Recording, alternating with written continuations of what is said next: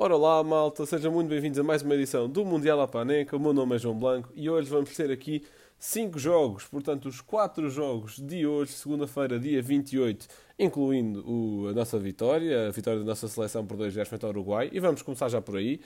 E uh, os 3 deste dia, mais um de ontem, porque o Rocha ficou-me a dever o, o Croácia 4, Canadá 1, que não me conseguiu enviar a análise ontem, eu peço também desculpa, porque eu na nota introdutória anuncio esse jogo, mas depois acaba por não haver essa análise. Uh, mas vai passar aqui, portanto a ordem vai ser o jogo da seleção primeiro, Croácia e Canadá e, e a partir daí a ordem cronológica, portanto depois o, o louco 3-3 Camarões-Sérvia, o Coreia, que vai ser eh, analisado pelo Manel, o Coreia do Sul 2, Gana 3 vai ser analisado por mim e o Brasil 2, Suíça 0 que vai ser analisado pelo Rocha também. Portanto, vamos a isso. Olá, sejam muito bem-vindos. Uh, talvez uma das mais importantes análises ao jogo, porque como é óbvio estamos aqui a analisar o jogo de Portugal uh, e comigo tenho os habituais do, do podcast, o João Blanco uh, e, o, e o Miguel Rocha. Eh, e vamos analisar então este Portugal-Uruguai, eh, que foi então no, às 7 horas desta hum, segunda-feira eh, e que Portugal acaba por ganhar por 2-0. Posso começar por ti, Rocha. O que é que achaste do 11 inicial e o que é que achaste do jogo? Bem, olá. Uh, começando pelo 11 inicial. Um, em relação ao último jogo, houve as alterações da entrada do William uh, e do Nuno Mendes uh, e do Ruben e do, do Pepe para o lugar de Danilo, Rafael Guerreiro e Otávio. Um, e eh, mais ou menos gostei do 11 inicial. Finalmente o Nuno Mendes já jogou, infelizmente depois saiu já perto do intervalo, já, já falarei mais sobre isso. O Pepe também uh, voltou à, à, titularidade e muito bem teve-lo. Uh, e o William uh, também já no jogo frente ao Ghana tinha entrado bem e, portanto, acabou por fazer um bom jogo.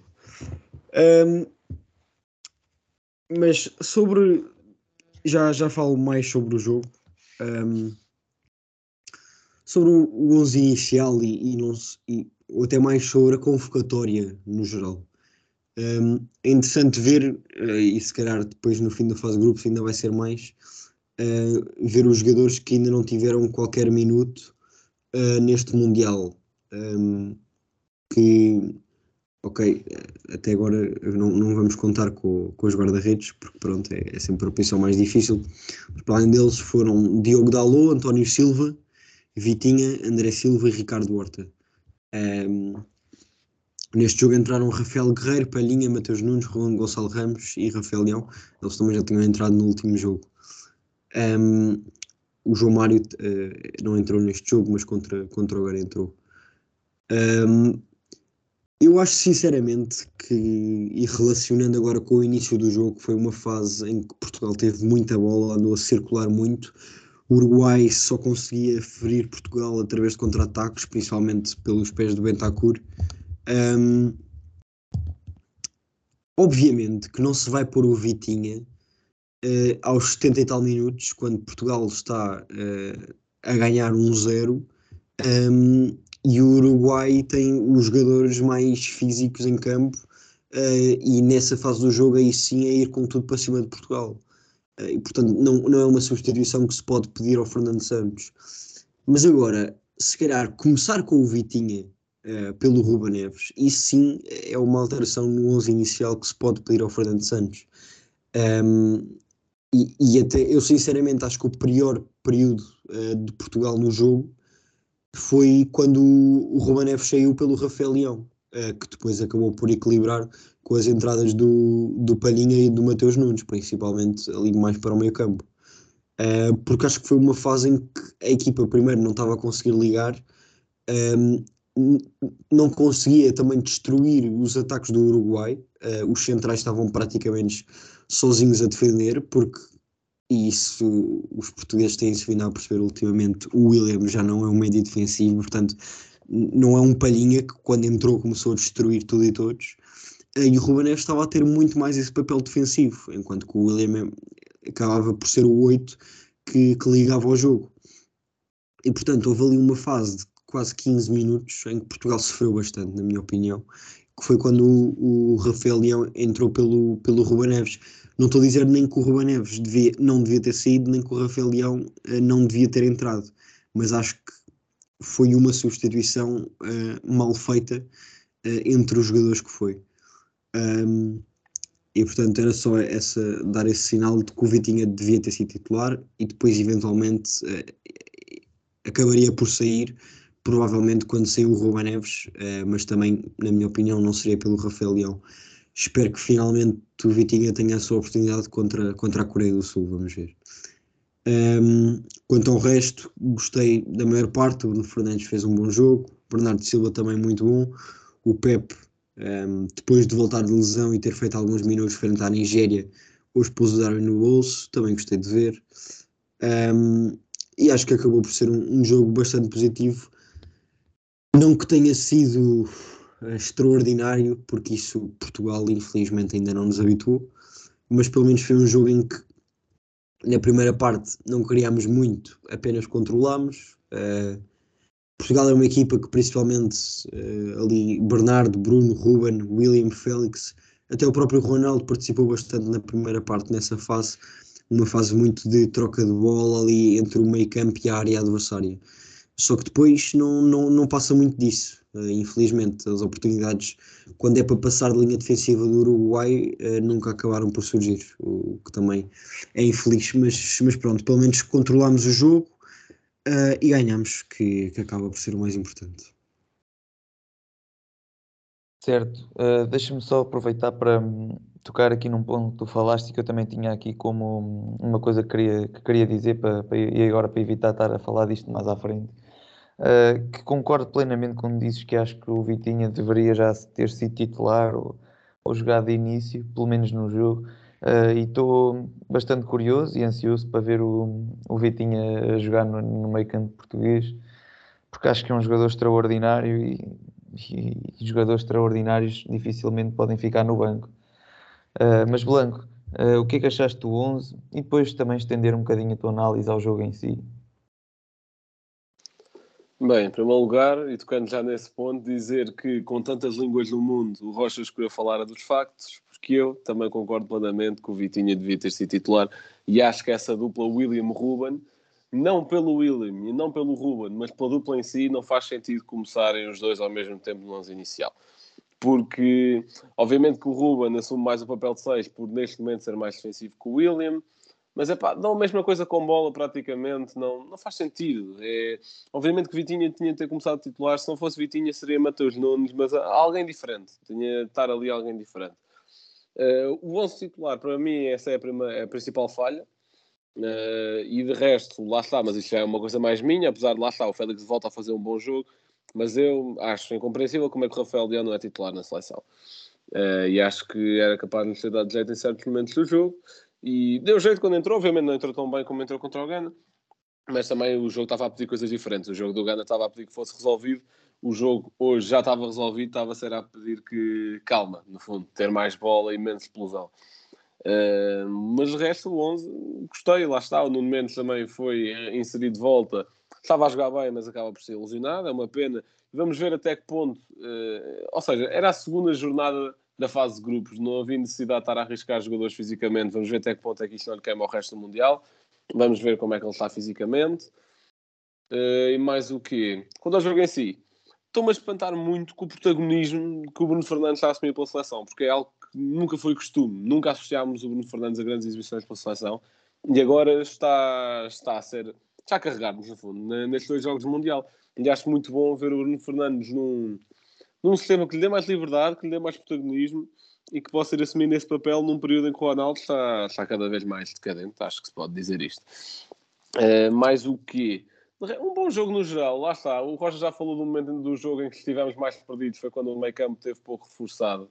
Uh, Ruba Neves foi o único do 11 inicial que não fez, não decidiu praticamente nada ao jogo, não, não esteve bem de todo. Uh, eu, o 11 que eu, tinha, que eu teria posto era Palhinha, uh, titular, por exemplo, uh, e disse isso na última análise. Mas William e Vitinha também, também achava bom. Agora, William e Ruba Neves, lá está. Não achei que adicionasse grande coisa e não adicionou, e até só deu mais espaço ali no meio para o, para o Bittencourt e lançando às vezes avançados uruguais. Uh, mas lá está, o Uruguai também não criou grande coisa, só nesses 15 minutos de maior sufoco dos quais o Rocha já falou. Uh, de resto, gerimos bem o jogo, as entradas para o meio campo souberam gerir muito bem isso. Também muito importante Gonçalo Ramos, uh, segurar a bola, abrir para os extremos, muito importante. Uh, destacar também as variações de flanco da, da, equipa portuguesa, que sabia sempre ler muito bem. E Bruno Fernandes, como estava no centro, normalmente era ele que fazia espaço quando havia espaço do lado contrário e ia distribuindo, isola Rafael Leão umas duas vezes, por exemplo, uh, e acho e acho que jogámos bem, acho que jogámos bem, não se via, não se viu os, fan, os fantasmas do Mundial 2018, onde éramos sufocados pelo Uruguai, obviamente que Luís Soares estava no outro ponto de carreira, Cavani estava no outro ponto de carreira, mas não havia um Valverde naquele ponto de carreira, por exemplo, e deu-se ali umas duas, três vezes passa o Valverde no meio campo e era a festa que era, não é? O Valverde a perder com bola é o que faz melhor. Eh, mas apesar disso tudo e apesar desse espaço que fomos dando e de alguma insegurança naqueles 15 minutos, acho que Portugal teve sempre mais ou menos o controle do jogo e correu tudo bem. Estamos apurados para os oitavos, é excelente. O primeiro lugar, acho que se não tiver já garantido, acho que é tipo 95% de probabilidade já está garantido. Ehm, e agora, contra a Coreia, para mim é rodar tudo. Que é muito, o Mundial vai ser muito apertado. A malta veio já dos jogos de competições e já com algum ritmo em cima Epá, é rodar. Temos uma boa profundidade de plantel, é dar espaço a quem ainda não teve. Eh, lá está, Vitinhas, António Silvas, eh, Ricardo Hortas, Gonçalo Ramos, a quem quiser. Pronto. Manter uma ou duas peças, o Dalot também, acho que merece minutos. Eh, e acho que para mim isso é o essencial para depois conseguirmos ir jogar nos oitavos de final ou contra a Suíça ou contra a Sérvia, dependendo de quem acabar em segundo no grupo do Brasil, é, pá, na melhor forma física possível. E esperemos, entretanto, poder contar com o Danilo. E acho que o Ruben Dias limpa amarelos neste terceiro jogo, que também é algo importante. Uh, certo, portanto vou pegar precisamente nessa tua última ideia de rodar hum, a equipa contra a Coreia. Uh, acho que vai ser importante, lá está, não só para descansar, mas também para dar oportunidade a outros jogadores que me parece claramente merecem a jogar a titulares, ou pelo menos ter mais tempo do que, do que vem tendo. Um, pronto, vocês já falaram do, do que foi o jogo em si. Uh, Deixa-me só dizer que acho que depois daquele momento em que o, o, Uruguai estava completamente por cima de nós, nós, não conseguíamos ter bola, não conseguíamos defender bem, não conseguíamos uh, reter, reter a posse. Estávamos constantemente a, a levar, mandar para a frente e eles voltam para cima de nós basicamente nesses 15, 15 20 minutos depois do, do gol do, do, Bruno Fernandes ou do Ronaldo, como queiram interpretar de qualquer forma para, para a FIFA é do Bruno Fernandes. Uh, o, acho que as substituições foram a chave.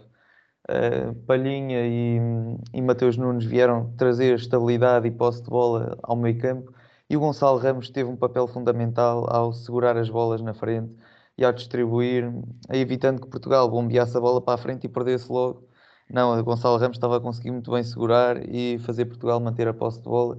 Portanto, acho que estas três substituições foram a chave para terminar com, com o domínio avassalador que o Uruguai estava a ter sobre Portugal nesses 15 minutos. Uh, fazendo só aqui um reparo a algumas posições uh, e, e, jogadores que entraram inicialmente, portanto, uh, como titulares, começar por dizer que Cancelo faz um jogo QB não compromete, mas também já muito, muito longe do que já vimos o Cancelo fazer, portanto acho que hum, ter entrado o Dalu, ou se calhar agora ainda pode entrar para o próximo jogo com a Coreia, lá está, não era mal pensado. Uh, depois, um caso gritante, que me parece o pior erro de, de Fernando Santos neste jogo, que é colocar Nuno Mendes. Uh, para que estar a sujeitar um jogador que acaba de vir de lesão? uh, a um jogo destes em que pode agravar a lesão, e neste caso foi precisamente isso que aconteceu. Se o jogador ainda não está 100% bem, porque é que se há de estar a, a colocá-lo em campo e a colocá-lo em risco? Não temos um Rafael Guerreiro, excelente jogador e excelente alternativa no banco. Será, é que isto faz-me pensar que Fernando Santos está a passar um atestado de incompetência a Rafael Guerreiro. Quer dizer, tem um jogador lesionado e mesmo assim prefere ir com esse jogador do que com o seu substituto. Uh, Parece-me que Fernando Santos aí teve muito mal.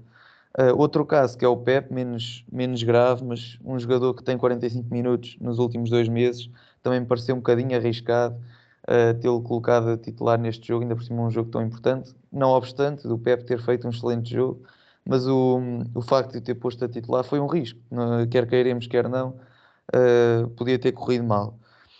Uh, lá está o meio campo, vocês já, já falaram. Uh, acho que merecia ali ou o Vitinha, o Mateus Nunes de início para trazer algo diferente, não, não tão defensivo, ou pelo menos, se calhar, não, tão defensivo não é a palavra certa, mas uh, William e Ruba Neves oferecem mais ou menos as mesmas coisas ao jogo, portanto, se calhar ter um médio diferente, ter dois médios com características diferentes.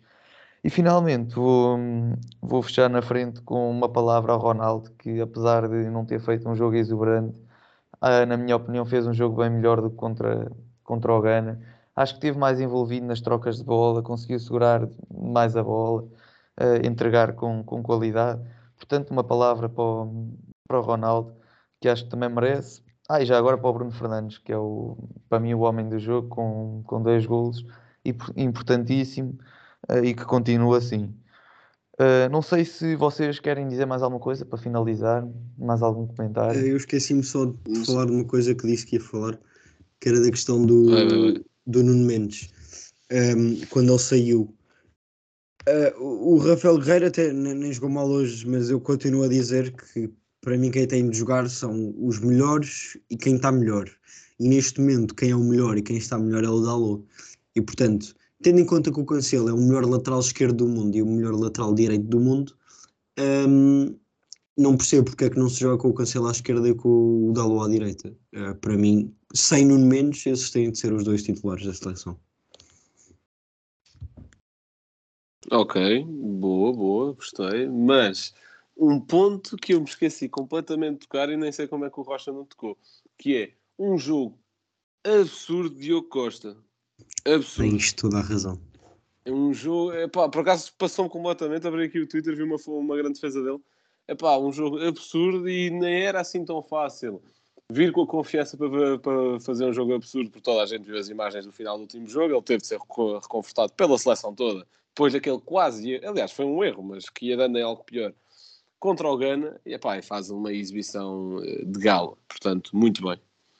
Eu, sinceramente, só acrescentar, acho que não é exagero nenhum dizer que o Diogo Costa deu a vitória a Portugal. Porque no momento em que ele fez as defesas, uh, se o Uruguai tivesse marcado, uh, primeiro ainda estava 0-0, logo no primeiro remate do Bentancur, uh, e depois mesmo no outro momento poderia ter dificultado muito. acho que é justo. Uh, Diogo Costa faz realmente uma muito boa exibição e afasta de certa forma os fantasmas daquele erro que poderia ter custado caro. Entretanto, Portugal soma mais 3 pontos, uh, já são 6 neste, neste grupo. Uh, tem o próximo jogo contra a Coreia, na sexta-feira às 3 da tarde, uh, e é para, para somar mais 3 pontos. Estamos apurados para os oitavos de final. Agora falta saber uh, se em primeiro ou em segundo do grupo. Vão ouvindo também as nossas futuras análises, que vão continuar a sair ne, nestes dias, a todos os jogos do Mundial. E é isto, até à próxima análise. Um abraço. Olá a todos, sejam muito bem-vindos a mais uma análise de um jogo do Mundial, desta vez um pouco atrasada e peço desculpa por isso, um, mas ainda sobre esta segunda jornada do Grupo F, uh, o jogo entre a Croácia e o Canadá, um, que acabou por eh, terminar a eliminação do Canadá deste Campeonato do Mundo, uh, após uma derrota que hum, se pode considerar exagerada nos números, tendo em conta que terminou 4-1 para a seleção vice-campeã do mundo, a Croácia. Um, começando pelos 11 iniciais, um, a Croácia alinhou com Livakovic na baliza, Sosa na esquerda, Gvardiol e Lovra nas centrais, Juranovic na direita, meio campo com Brozovic, Kovacic e Modric, é um meio campo bastante móvel. E depois na frente, Perisic e Kramaric nas alas uh, e Livaja na, na frente. Um, pelo Canadá começou Borja na baliza, uh, Lareia na, na, esquerda, Miller e Steven Vitória, uh, o central que joga nos Chaves, centrais, uh, Johnston na direita, uh, um meio campo com Eustáquio e Hutchinson, na esquerda, Davis. Na direita, Buchanan. E na frente, Jonathan David e Larin. Um, este jogo começou, digamos que da melhor forma para esta seleção do Canadá, que até aqui, ou seja, na primeira jornada, um dos seus grandes problemas tinha sido a eficácia. Um, abriram logo o jogo com um grande cruzamento de Buchanan uh, e um cabeceamento de, um, de Alfonso Davis que acabou por, por determinar uma, uma vitória, ou melhor, uh, um, um adiantar no marcador bastante cedo um, e que supostamente acabaria por dar uma, uma moral à seleção do Canadá, um, mas que, embora nos primeiros minutos, digamos 15, 20 minutos até, um, acabaram por conseguir ter alguma predominância no jogo uh, e digamos que alguma alguma superioridade uh, comparar com esta equipa croata. A partir dali da meia hora uh, deixou de ser assim. Um, a equipa croata marcou por Kramaric aos 36 minutos e fechou ainda a primeira parte com os gols aos 44 por Livadja, ou seja, acabou por retirar aqui uh, alguma motivação que a seleção do Canadá poderia ter, inclusive se tivessem ido empatados para o intervalo, uh, que acabaria por ter sido também bastante importante. Um, depois, ao intervalo, saiu também Stefano Eustáquio um, por queixas uh, físicas, que para mim foi, era, é, é um jogador muito importante nesta seleção do Canadá, uh, evoluiu bastante, já tinha alguma preponderância, uh, mesmo quando jogava no Passo de Ferreira, um, já era convocado para a seleção do Canadá e já, já era titular uh, bastantes vezes. Ainda assim, desde que, desde que foi para o Porto e principalmente esta época, uh, melhorou bastantes aspectos do seu jogo e acho que se tornou um dos jogadores um, com maior influência nesta seleção. Para além disso, até, e, inclusivamente no jogo contra a Bélgica, uh, Kevin De Bruyne perguntou como é que tinha sido ele a ganhar o prémio de melhor jogador em, em campo um, e para mim, este prémio teria, teria sido para, para o Eustáquio, uh, sem, sem qualquer sombra de dúvidas. Acho que fez um, um jogo muito bem conseguido. Um, e depois também o impacto da ausência dele, e se calhar também se pode ter notado isso um pouco uh, no fim da primeira parte, pelas queixas físicas que já apresentava. Um, Nota-se aqui que a seleção do Canadá fica um pouco descompensada na ausência do Eustáquio, principalmente se o jogo um, é preparado taticamente uh, e pensado com, com o Eustáquio em campo. Uh, e portanto, acho que isso acabou por fazer bastante diferença. Um, depois, na segunda parte, um, acabou por ser um jogo mais ou menos controlado pela Croácia. O Canadá acabava por ter as suas oportunidades, ainda assim, nunca muito muito declaradas, digamos. Uh, acabavam por ter, por ter posse de bola, mas depois os ataques nunca eram muito concretizadores e lá está, voltou um pouco um, ehm, aquela questão uh, que, se, que se verificou na primeira jornada frente à Bélgica, uh, com a parte da eficácia. o Canadá acabou por, por, na segunda parte, fazer apenas dois remates à baliza, um, ehm, enquanto que a Croácia fez quatro, mesmo tendo menos posse de bola que, que a seleção canadiana. Um, aos 70 minutos, Kramaric acabou por fazer o bicho. Um, e depois uh, Maier, que, que entrou para o lugar de, de Perisic, uh, fechou, fechou as contas com um golo já, já aos 94 para lá, para lá da, da compensação. Uh, fechou o resultado em 4-1. Como disse no início, este, este resultado uh, elimina o Canadá do Campeonato do Mundo um, na minha opinião, uma eliminação bastante injusta. Uh, já no jogo contra a Bélgica, o Canadá poderia muito bem ter um, conquistado pontos um, e teria feito toda a diferença nesta fase de grupos. Não só na continuidade do próprio Canadá, como se calhar na eventual eliminação da Bélgica. Um, a Bélgica que acabou por perder com o Marrocos também nesta segunda jornada. Um, e mesmo neste jogo contra a Croácia, o resultado acaba por enganar um pouco. Um 4-1 acaba por ser um pouco pesado para o que se verificou, um, mas é o futebol. A Croácia foi lá e marcou, tem mais experiência.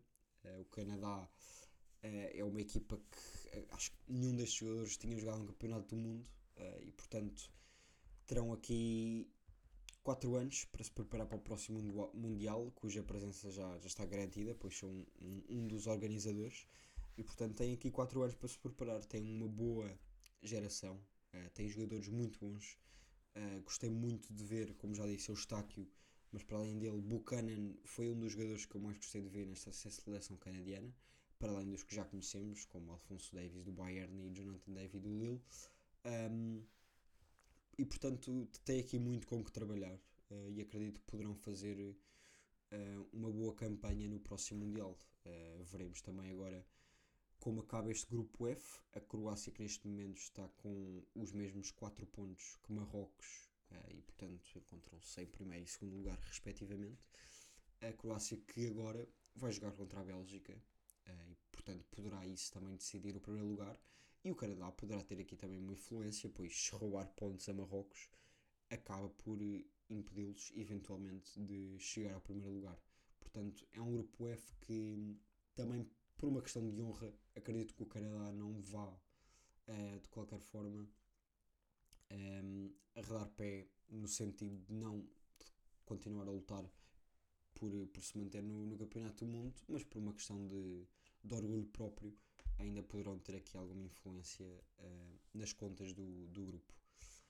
Foi esta análise ao Croácia-Bélgica. Espero que tenham gostado. Fiquem bem e até à próxima.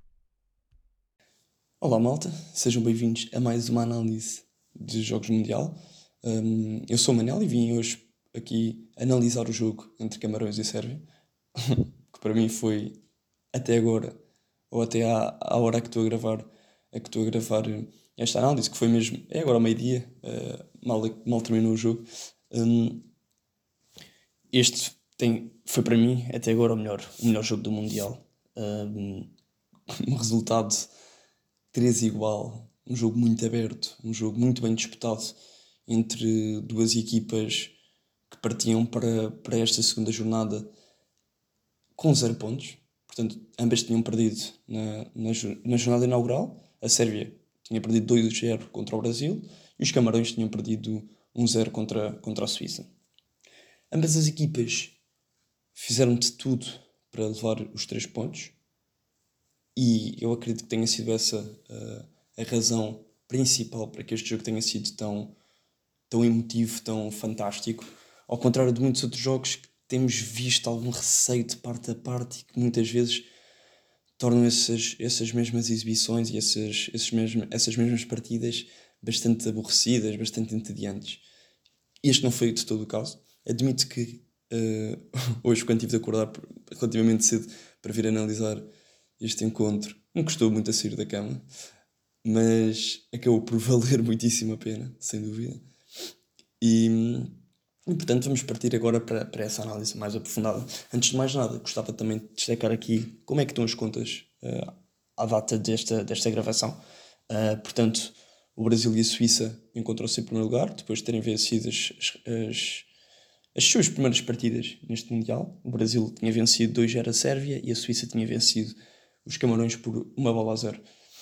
Um, em terceiro lugar encontrou-se os Camarões, devido à diferença de golos, e em quarto a Sérvia.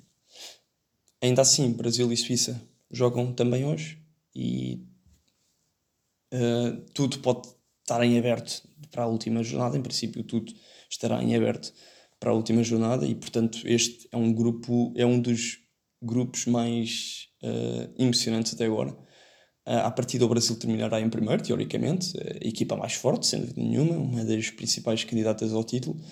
Um, mas atenção, porque vai ser muito engraçado e muito interessante ver como é que, como é que isto se vai desenrolar. No que aos 11 iniciais diz respeito, um, os Camarões alinharam com Empassi na baliza, Fai, Castelheto, Ncolo e Tolo um, na defesa, o meio campo constituído por Ongla, Condé e Anguissa, e a frente de ataque, constituída por três elementos, Mbom, Choupo-Moting e Toko Ekambi. Do lado da Sérvia, alinhou Sergei Milenkovic-Savic, o central Milenkovic, um, Veljokovic, os centrais Milenkovic, Veljokovic e Pavlovic. Um, no meio campo, portanto, esta defesa constituída a três, o meio campo de quatro, com Zivkovic e Kosic a alas, Zivkovic ala direito e Kosic ala esquerdo. Um, o miolo um, constituído por Dukic e Maximovic. E na frente de ataque, Sergei Milinkovic Savic, Mitrovic e Tadic. De mais nada, julgo ser um, importante realçar que Onana não, não jogou, porque, segundo o que os, o que os comentadores referiram, eu não, não tinha conhecimento disto, teve uma, umas divergências com, com o treinador camaronês e, portanto, foi a partir daí que Epassi teve a oportunidade um, de jogar. No que diz respeito uh, às formações táticas defensivas de cada uma das equipas, apesar de ter havido muitas alterações ao longo do jogo, também devido aos vários momentos do encontro, às várias um, alterações no, no, no, resultado, no placar, um, os Camarões começaram por defender num 4-3-3, portanto, uh, ofensivamente e defensivamente usaram mesmo a mesma formação tática. A Sérvia, por outro lado, defendeu ali mais num 3-5-2, num 3-4-2-1. Um, havia aqui algumas alterações de vez em quando, mas é interessante verificar que, mesmo no processo defensivo, nunca defenderam com os cinco jogadores atrás. Portanto, o Zivkovic e o Kostic ficavam, também por serem extremos de raiz, ficavam sempre um, um bocado mais avançados e mais ou, mais ou menos alinhados com, com, com os médios da, da formação sérvia. O jogo começa logo com, uh, aos 10 minutos, uma grande oportunidade de Mitrovic, uh, uma bola no poste, após combinação com Tadic. Um, como já tinha referido, as equipas notava-se que tinham uma atitude uh, em busca da vitória, portanto procuravam ter bola um, e em momento defensivo tentavam condicionar logo a equipa adversária. Se calhar a Sérvia com uma pressão um bocadinho mais alta do que, do que os Camarões, mas notava-se um, a pretensão de terem a bola, o que também ajudou a que o jogo, o jogo se abrisse. Na primeira parte notaram-se alguns lances caricados na defesa dos, dos Camarões, uh, algumas deficiências defensivas, por exemplo, um, lembro-me de, de, verificar que uh, a nível posicional essas deficiências eram vistas, por exemplo, um, por vezes quando a bola estava numa das laterais, isto aconteceu mais do lado esquerdo, portanto, do lado de Tolo, um, o central o central de uh, muitas vezes estava demasiado longe de Tolo e não conseguia dar uh, a cobertura e o apoio ajustados. E, portanto, era visível um grande espaço um, deixado entre o central e o lateral desse, desse mesmo lado. Um, como já tinha destacado, uma grande projeção também dos, dos alas da, da Sérvia, de, portanto, Kostic e Zivkovic. Um, mas, na verdade, e apesar de da Sérvia aparentar estar um bocadinho melhor do que, do que os Camarões, tanto a nível defensivo como mesmo com bola e, na, e a criar um bocadinho mais, mais de perigo, ainda que os Camarões também fossem tentando ameaçar. Um, a verdade é que o primeiro gol surgiu uh, para o lado dos Camarões, uh, o gol de Castelheto, defesa, defesa Castelheto, defesa do, dos Camarões, central dos Camarões, que aos 28 minutos uh, acaba por marcar um gol proveniente de um canto. Portanto, a bola foi batida para o primeiro poste, houve um desvio para o segundo, que foi o gol. Portanto, lance trabalhado e lance estudado por, pelos Camarões, que acabou por, por sorrir à, à equipa africana. Um, aqui destaque para, para este canto surge de um lance desnecessário, portanto, uh, de, uma, de um alívio, de, aliás, de um atraso uh, que acaba por ser mal feito e, portanto, o canto uh, surge a partir, a partir daí. O envolvimento dos centrais da Sérvia no jogo ofensivo das equipas, principalmente de Pavlovic, teve muito presente no ataque, muitas vezes transportava a bola, criando superioridade no, na ala, neste caso direita da, dos Camarões, no, no lado de Fai. Um, e também destaquei muito a, a, a mobilidade de Tadic, sempre presente em vários locais do, do campo e importante aqui também para tentar desconstruir um bocadinho a defesa a defesa camaronesa. Um, depois do golo, deste primeiro golo de Castelletto, uh, parecia que os camarões estavam com maior conforto com a bola.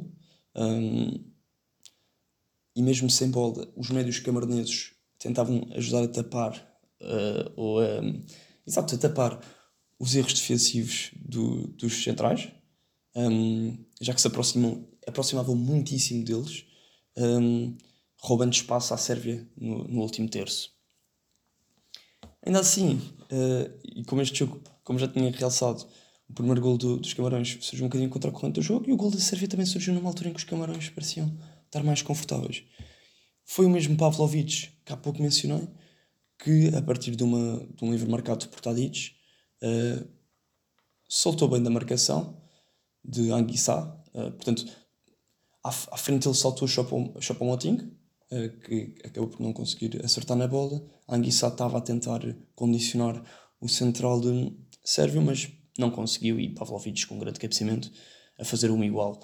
Dois minutos depois, já no tempo de compensação, um, o gol de Sergei Milenkovic-Savic, um dos grandes jogadores desta Sérvia, um, que de fora da área, após pressão uh, dos sérvios à Anguissa, que perdeu a bola, e esta sua para Zivkovic, passou para, para Milenkovic-Savic, que de fora da área, como disse, um, sozinho no meio, coloca muito bem a bola no canto superior um, direito uh, da baliza da baliza de Epassi. No recomeço da, da segunda parte, um, a Sérvia acentua e avoluma esta, esta, o marcador, portanto, esta vantagem. Gol de Mitrovic, um, um grande gol, uma grande jogada, uh, sobretudo. Um, logo aos 53 minutos. Portanto, Tadic recupera, recupera a bola. Mitrovic transporta, fixou, passou para Kosic, que depois atrasou para o, para o Milinkovic-Savic. O Milinkovic-Savic, muito bem a ver, Sivkovic lá direito, que espera, passa e Mitrovic só de encostar.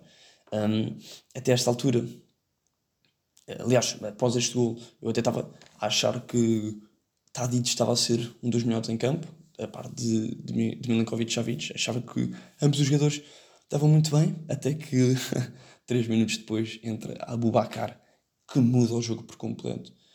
Uh, e, e vão, agora, vão agora perceber o porquê. Portanto, Abu Bakar uh, entra, os Camarões passam para um 4-2-4, com Koundé e Anguissa um, a fazerem duplo pivô, e Abu Bakar a jogar ao lado de Toko Ekambi Uh, não foram precisos muitos minutos, foram precisos, acho que, 9 minutos. Acho que o, o um, Goboakar entrou aos 55, exatamente, e marcou logo aos 63. Portanto, aqui 8 minutos, uh, foram apenas necessários 8 minutos para Abubakar fazer o gol, que primeiro foi anulado, e, mas também era um crime anularem tal gol. Um, destaque aqui para Abubakar a romper logo na profundidade. Foi das poucas vezes que isto aconteceu, das poucas vezes, aliás, até, até, até então tinha acontecido muito poucas vezes, um, mas foi muito bem explorado pelo treinador dos Camarões, porque a Abubak, porque de facto a Sérvia estava, a defender-se algo subida, estava a defender só com três centrais, então este 4-2-4 permitiu uma superioridade do, da seleção camaronesa nesta esta, uma superioridade da seleção camerunesa frente uh, a estes centrais. E Abubakar rompe na profundidade. Há um grande passe também. Milenko, Milenkovic tem azar porque acaba por, por, por colocar o, o, o avançado, o ex-avançado do Futebol Clube do Porto em linha. E esse mesmo jogador, frente uh, ao guarda-redes Sergei Milenkovic-Savic, acaba por fazer um chapéu, uma coisa surreal. Um dos melhores golos, se não o melhor golo deste Mundial até agora. Pá, uma, uma cena que, que é muito difícil de, de qualificar ou de descrever. Dois minutos depois, o mesmo Aubameyang, o mesmo Aubameyang, o mesmo Abubakar acaba por, um, por criar novos tragos na, na defesa Sérvia, uh, responde a igualdade, uh, ou seja, mais uma vez rompe na profundidade. Neste caso, um, vou destacar o péssimo posicionamento de Stefan Mitrovic. Um, acho que foi o Stefan Mitrovic o, que tinha entrado para, para a entrada para Vlaovic e tinha, portanto, de acompanhar a Abu Bakar, lá estou com o Aubameyang, não sei porquê, que tinha de acompanhar Abu Bakar, deixou escapar, uma coisa surreal, eh, completamente fora da jogada. Abu Bakar vê Toko Ekambi um, ao segundo poste, coloca lá a bola e Toko Ekambi só tem, só tem de encostar, consumando-se assim o empate no espaço de dois minutos. E, portanto, Abu Bakar foi claramente o amuleto deste, deste, destes camarões. Os, os, os camarões permanecem em 4-2-4, mesmo apesar de, deste empate. Uh, Toko Ekambi saiu um, e entrou Bassogog, que entrou bastante bem, diga-se, e Bassogog e Mbeumo acabaram por trocar de, de flanco. Um, aqui a chave do jogo de, dos Camarões foi, para mim, uh, sem dúvida, o ataque nas costas da, da defesa da Sérvia. Foi o que mudou esta, esta intenção de atacar a profundidade. Um, Choupo-Moting faz também um grande jogo ainda que para mim Abubakar, pronto, eu deixo já quem é que foi o meu MVP, ainda que Abubakar tenha sido para mim o MVP, um, Choupo-Moting faz também um grande jogo do lado da Sérvia, como já tinha dito, também acho que Milinkovic, Savic e, e Tadic tinham, tinham jogado bastante bem, mas Abubakar faz, faz de facto, uh, muda o jogo por completo. Um, aqui no final do jogo há também grandes alterações nas, nas nuances táticas. Portanto, os Camarões voltam a defender um 4-3-3 momentaneamente, com o Choupo-Moting a baixar para o meio campo uh, no processo defensivo, mas já no final do jogo os Camarões fazem uma linha de 5 atrás, uh, com dois no meio campo e três elementos no ataque, ou seja, um 5-2-3, e que acaba por permitir à Sérvia chegar mais facilmente ao último terço, mas sem ter criado verdadeiro perigo já. Um, assim, o jogo termina, terminou um 3 igual. Um 3 igual. Uh, um 3 igual muito bom, de facto. Um jogo. Um jogo extremamente bem disputado. Um, claro que com algumas falhas defensivas de parte a parte, mas que deu para um ótimo, deu para um ótimo espetáculo. Como disse, o meu man of the match foi, foi o Abacar, não sei se a FIFA considerou Man of the Match, mas em princípio há de considerar. Um, e a dica para a Fantasy é assim: por mais que estas, estas seleções até possam não, não, não avançar nesta, nesta, desta fase de grupos, eu acho que posso dar aqui algumas, algumas dicas partindo destes dois plantéis. Acho que é complicado escolhermos jogadores de, dos Camarões, porque vão ter de jogar contra, contra o Brasil, uma seleção fortíssima e que, como disse há pouco, provavelmente vai terminar em primeiro lugar do grupo. Mas hum, do lado da Sérvia vai ter um jogo, acho que a Sérvia vai ter um jogo bastante interessante frente à Suíça e acho que tanto Mitrovic como Tadic um, e até mesmo uh, Milinkovic Jovic podem ser opções interessantes. Mitrovic pela sua clara aptidão para fazer o golo. É um jogador muito forte, muito forte a finalizar. Um avançado que eu, que eu aprecio muitíssimo e que hoje teve, pronto, para além de ter concretizado, ter finalizado uh, certamente por uma vez, teve várias até, até teve várias oportunidades para marcar e apenas hoje a mira não teve tão afinada como, como muitas vezes está, mas mesmo assim foi um jogo determinante. Foi um jogador determinante, aliás. Um, e depois Tadic foi por aquilo que eu, que eu mencionei, para além da assistência. Acho que fez. Uh, acho que foi só uma assistência que ele fez, na verdade, mas um, a verdade é que assistiu, de facto. Está presente em muitas. Em muitas em muitos momentos do jogo, está presente em, em, muito, em muitas zonas do, do terreno e, portanto, acredito que possa ser, possa ser uh, também uma opção interessante para a Fantasy. E também, claro, uh, Milinkovic Savic, porque, para além do gol marcado, é também um jogador com, muito determinante para esta seleção sérvia e hum, acredito que sejam estas as, as, grandes, uh, as grandes escolhas para, para a Fantasy. Uh, dito isto, termino assim a minha, a minha análise a este jogo, uma análise um bocado uh, extensa também, porque acho que este jogo merece uh, o melhor jogo do Mundial até agora e, portanto, um, sinto que sinto que é merecido e justo esta, esta mais extensa análise. Um, fiquem com o resto do painel. Um, eu vejo-vos numa próxima e continuem aqui com o Mundial à Panenga na análise a todos os jogos deste Mundial. Até lá, malta.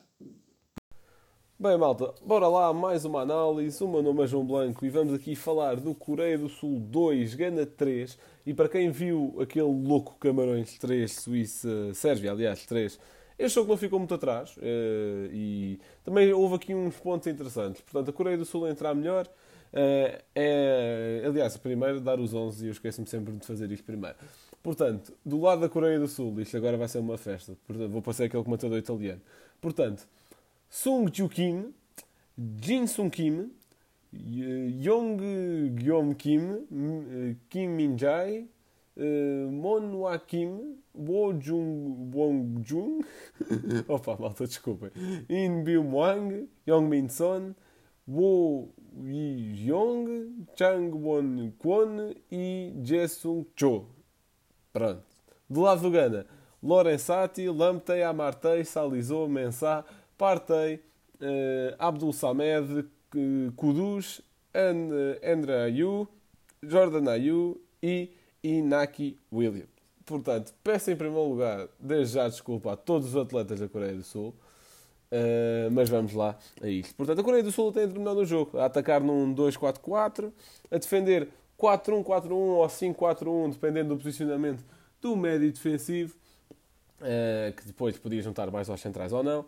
Do lado do Gana, a atacar em 3-4-3 ou em 2-5-2, uh, eh, dependendo de. Ou seja, os laterais iam. Os laterais podiam formar uma linha de 3 e o Gana até se apresenta como uma linha de 4 de defesas, mas o central, o lateral do, do, lado onde estava a bola subia muito e o do lado contrário descia. Portanto, ficava uma espécie de uma linha 3 improvisada ali. E as movimentações do Partey, quer eh, tanto juntava ao meio campo como juntava à, à, defesa, juntava aos centrais, também não ia facilitando descobrir que formação é que eles estavam a jogar. Porque lá está, o futebol atual é muito mais dinâmico do que sistemas, mas eu acho sempre importante dar, eh, dar esta nota só para se irem orientando, tanto vocês quanto eu. Depois, a defender, identifiquei um 4-3-1-2, uh, portanto, ali o Inaki Williams e o Bayu um pouco mais subidos, uh, numa depois numa linha um pouco mais atrás do Kudus, e, e pronto, é um pouco por aí. Portanto, início forte da Coreia do Sul, muita agressividade na recuperação de bola, tiveram ali umas oportunidades, mas sem remates à baliza. Uh, o Gana, do nada, uh, cresce de repente para o jogo. E aos 24 minutos, sem ter criado grande coisa, marca por Salizu. Uh, celebração. Eu fiz aqui um apontamento, celebração curiosa, já nem me lembro porquê, vou ser sincero. Tinha que ir rever agora a celebração. Mas. E pronto, e peço desculpa também por isto. destacar o belo cruzamento da Ayu, que também faz um excelente cruzamento no segundo gol. Uh, o Gana muito forte nas bolas paradas, e lá está, isto foi uma delas, e surgiu da tal agressividade um pouco disparatada da Coreia do Sul na recuperação de bola. Há dois tipos de agressividade, o bom e o mau, uh, e, o, e o Bruno Ferreira até tem um belo texto na nossa newsletter sobre isso, sobre a agressividade é boa na medida certa, onde fala sobre o clássico Porto Benfica nesse sentido. Uh, peço desculpa agora pelo nome, lembrei-me do título. Uh, mas lá está, a Coreia do Sul um pouco perdida a partir desse momento, vai-se um pouco abaixo com o gol. Tenta lançar só de forma direta, não, não consegue. Vão tentando longa distância porque não conseguem invadir o bloco ganês. Uh, muita dificuldade em bolas nas costas, bolas paradas ou não. E o Gana, por outro lado, era muito forte na bola nas costas e na procura da profundidade através de Inaki Williams e de Jordan Ayew. Portanto, aos 74, o Kudus marca, uma bela bola da Ayew outra vez. Uh, o Gana com uma eficácia fora do comum, com 5 remates à baliza no Mundial, uh, até à altura, claro, uh, até à altura do segundo gol, marca 4, portanto, uma criatividade fora do comum. Coreia do Sul não conseguia criar perigo na primeira parte. chegamos à segunda e entra aos 57 minutos que Kang o jogador do Valência, e por acá, logo nas primeiras intervenções com bola, faz uh, uma boa assistência para Show, que é pá, o Show fa faz dois gols com cabeceamentos excelentes.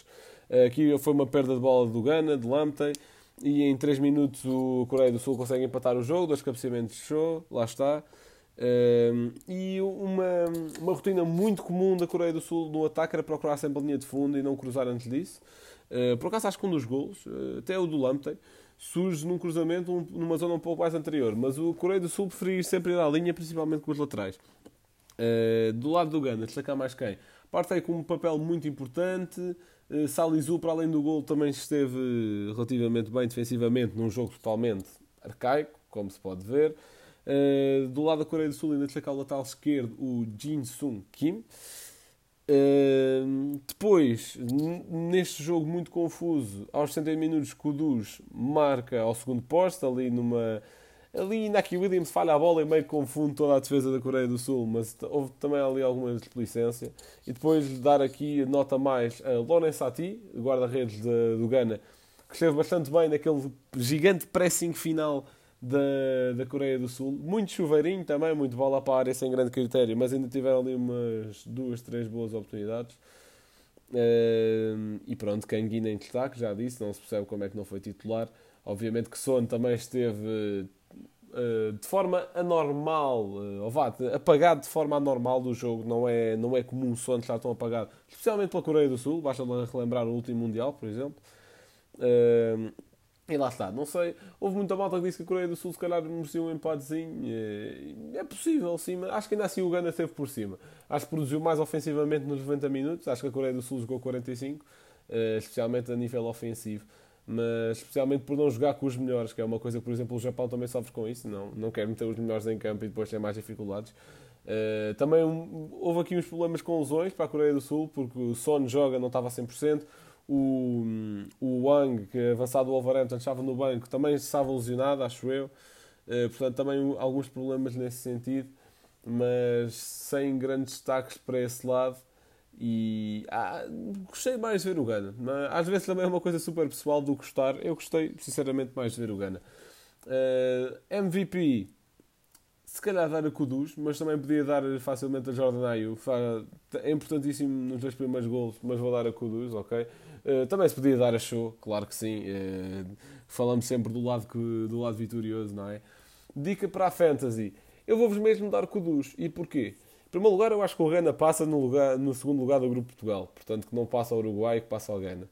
Uh, portanto, acho que faz sentido, se quiserem, para banco, se não tiverem muito confiantes para titular, levar o Kudus. Uh, e por do lado da Coreia do Sul, eu acho que não faz sentido estarem a pôr alguém para a Fantasy só para um jogo, porque a Coreia do Sul, essa sim, é que já está num, numa situação um pouco delicada. Portanto, uh, é um pouco por aí. Obrigado por terem ouvido. Fiquem com uh, a próxima análise, que é Brasil-Suíça. É isso mesmo. Olá a todos, sejam bem-vindos a mais uma análise. Desta vez do Brasil-Suíça. Jogo a contar para a segunda jornada do grupo G, um jogo que terminou com 1-0 um, e que deu também, e nesta altura já começa a ser comum para várias equipas, o apuramento para os oitavos de final deste Campeonato do Mundo, uh, enquanto que a Suíça uh, vai ter uma terceira jornada onde vai ter de soar, se ainda quer um, passar à próxima fase. Um, este foi um jogo eh, começando pelos 11 iniciais, em que o Brasil teve apenas duas alterações e ambas uh, forçadas por lesão. Um, a primeira com Éder Militão, que entrou para o lugar de Danilo uh, na lateral direita. Éder Militão, que se pode dizer que já não jogava na, na lateral direita, talvez quase desde os tempos do Porto, de forma pelo menos recorrente, embora no Real Madrid também já o tenha feito. Um, e a outra alteração foi Fred, que entrou para o lugar de Neymar, que está fora de, do resto da fase de grupos do Brasil. Veremos uh, em que ponto das eliminatórias é que vai conseguir voltar. Um, mas começando pela baliza, uh, o Brasil alinhou com o Alisson, uh, Alexandre, Marquinhos, Tiago Silva e Militão na defesa, Casemiro, Fred e Lucas Paquetá no meio, uh, e Vinícius, Richarlison e Rafinha na frente. Um, do lado da Suíça, na baliza, Jan Sommer, Ricardo Rodrigues, Elvedi, Akanji e Widmer na defesa, Freuler no meio, uh, depois uma linha de 4 com Ruben Vargas, Chaka, Sau uh, e Ryder, e na frente o Embolo. Um, este foi um jogo que teve, primeiro que tudo, duas partes completamente diferentes. Uh, uma primeira parte em que, por muito que o Brasil tentasse furar, não estava a ter sorte algo que alterou também muito a forma como, como o Brasil um, se, se apresentava do meio campo para a frente foi obviamente a saída de Neymar e a entrada de Fred, dois jogadores com características muito, muito diferentes. Um, e Fred, obviamente, não tem a capacidade de furar entre linhas e de fazer as combinações rápidas com os jogadores da frente que Neymar tem, ou até mesmo de assumir ele num um para um, um e acabar por ser ele mesmo a furar a linha defensiva. Ajudou também, obviamente, a seleção suíça a terem muitas vezes uma linha de 4 ou até de 5 um, com uh, Ryder, Sau, Freuler, Chaka e Vargas ali eh, à frente da, da linha de 4 uh, eh, defensiva, apenas com o Embolo um pouco mais à frente, ficando assim num 4-5-1, uh, eh, duas linhas bastante difíceis de furar. Uh, houve apenas uma oportunidade, penso eu, num, num, cruzamento que acabou por ser do, do Vinícius, mas fora isso. Um, ehm, não houve assim muitas oportunidades nesta, nesta primeira parte, um, ehm, ainda que o Brasil tenha, tenha acabado com todas as tentativas de gol e todos os remates à baliza e a Suíça não tenha feito nem um único. Uh, e portanto, daí também se nota uh, a superioridade, embora não tenha resultado uh, em nenhum golo. Na segunda parte, a história já começou a ser diferente. começou também num cruzamento de Vinícius de letra que, que, de certa forma acordou um pouco o Brasil. Eh, se se pode dizer assim, um, ehm, ao intervalo entre o Rodrigo para o lugar de Lucas Paquetá e depois um pouco mais por volta dos 60 minutos Bruno Guimarães para o lugar de Fred. Uh, isso ajudou a que com um meio campo a dois, digamos, ehm, com Casemiro e Bruno Guimarães e o Rodrigo a ir um pouco mais para a frente e ficar quase uma linha não uma linha, porque os jogadores acabavam por fazer bastantes trocas, mas com, com Rodrigo, Vinícius, Rafinha e Richarlison, um, uma frente de ataque muito, muito forte. Um, e também um meio-campo que acabava por ser um pouco mais criativo e menos preso. Isso de certa forma ajudou a partir o jogo primeiro. Um, isso fez com que as linha, a linha defensiva e a linha de 5 que a Suíça formava uh, se começassem a partir. Um, e portanto, os jogadores uh, que são principalmente Richarlison, que é um que acaba por ser muitas vezes um falso novo porque deixa muito, enquanto que o Vinícius e o Rafinha estão sempre muito abertos, um, conseguiram finalmente nesta segunda parte fazer algum jogo uh, entre linhas. Uh, o gol acabou por surgir de forma mais ou menos inesperada, um, já aos 83 minutos, e após terem entrado Gabriel Jesus para o lugar de Richarlison e Anthony para o lugar de Rafinha, trocas praticamente diretas. Embora os jogadores tenham as suas especificidades. Um, mas num gol em que Casemiro apareceu à entrada da área com, com um grande remate, que é verdade que acabou por ter em viu num jogador da Suíça, mas ainda assim uh, não deixa de ser um, um grande remate uh, que deu a vitória no fundo ao Brasil, que ficou 1-0. Um, a Suíça, ainda por muito que tentasse atacar, não conseguia uh, efetivar nada em concreto. Um, continuaram mesmo na segunda parte, mesmo tendo algumas e mais oportunidades de golo, não fizeram nenhum remate à baliza. Uh, portanto, terminaram o jogo com zero remates à baliza. Uh, algo que também demonstra a capacidade do Brasil, de certa forma, de defender um, estes uh, esporádicos ataques da Suíça e, de certa forma, aproveitar os momentos em que a Suíça estava um pouco mais partida, que ocorreram principalmente nesta segunda parte. Um, este jogo faz com que o Brasil fique no primeiro lugar do grupo com 6 pontos, a Suíça aparece em, terceiro, eh, em segundo com 3 pontos. Um, e jogará ainda com a Sérvia. Uh, e portanto será esse jogo que vai determinar o segundo lugar, isto se os Camarões não surpreenderem frente ao Brasil, um, pois os Camarões e a Sérvia têm ambos um ponto, ou seja, neste caso, a Suíça, tendo em conta que, que venceu frente aos Camarões, um, vai apenas precisar de um empate para, frente à Sérvia para garantir uh, esta passagem aos, aos oitavos de final, em princípio. Um, isso apenas não acontecerá se os Camarões ganharem por uh, uma diferença de golos de 2 ou mais uh, ao Brasil, algo que acaba por ser bastante difícil. Portanto, a FIFA vai ter aqui que cumprir o seu trabalho. Um, se vencer a Sérvia, irá também depender dos golos marcados, mas acredito que o Brasil uh, já tem praticamente assegurado o primeiro lugar deste, deste grupo e se assim for, esperemos nós, um, irá um, defrontar o segundo lugar do grupo de Portugal, que esperemos que não seja Portugal para o nosso bem, uh, encontrar uma equipa com a qualidade do Brasil nesta fase do, do campeonato não seria bom. Uh, deixaremos isso, se calhar, mais para uma final. Uh, acho que acabaria por ser bom para ambas as partes. Foi esta a análise, espero que tenham gostado, fiquem bem e até à próxima.